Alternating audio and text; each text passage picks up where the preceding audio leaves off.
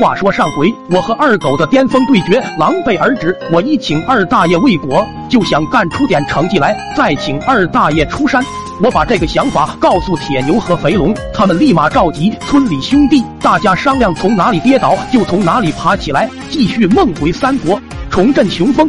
当下我就给二狗闪送了战书，收到战书的二狗再一次风尘仆仆来到我面前。这次见他穿着黄球鞋，嘴里叼着牙签，刘海遮住半边脸，他强烈要求扮演曹操，身后跟了一批同样打扮的杀马特小弟，凶神恶煞的黑压压一片。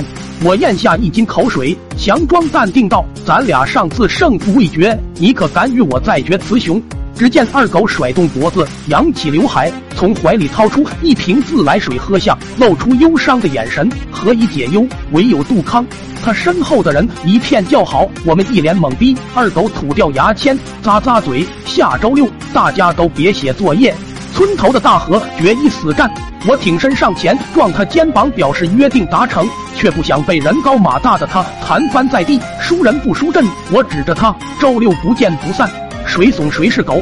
可能是大黄狗听见说他怂，这回死活不让骑。肥龙只好深塞棉花，赶出院子里的大黑猪撑场面。为了配套，还特意带上钉耙。铁牛依旧扮张飞，为了增加震慑力，把老娘的貂皮拆了当胡须。我是用玉米穗扮演成熟时期的刘备。二狗头戴苹果黑锅，下巴上挂着他爹的假发，意气风发的站在河对岸，嘴里大吼：“姑就在这等你。”我们需要过河攻击他，这就急需战船。于是趁家里没人，我把房间的几扇门全给拆掉做舟，用铁锹做船桨。俺们三兄弟昂首屹立，浑身散发着所向披靡的气势。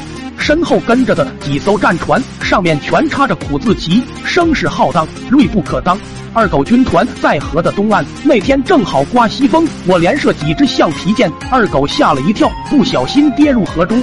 没想到他披着的花被单战袍掉色，河水被染得通红。我以为他真被伤着了，立马跳入水中救人。可是跳下去，我发现脚抽筋了。我在水中扑腾的像只喝醉的鸡。肥龙见状，果断跳下，一边游着一边往下沉。我大喊：“棉花吸水！”肥龙对棉花战甲有了感情，舍不得。我再喊：“你点左下角链接里的这款福利手游，新手登录就送八十八红包。”玩得好还能领两千块，领到钱咱们换更好的装备。肥龙听完，立马脱下衣服，可是已经没了力气，爬不上船。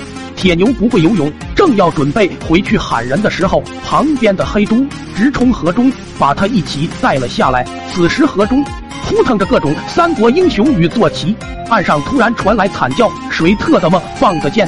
那人往外跑，没穿衣服。屁股上还在喷火，我一看竟是老爸！我靠，你们在河里开会呢！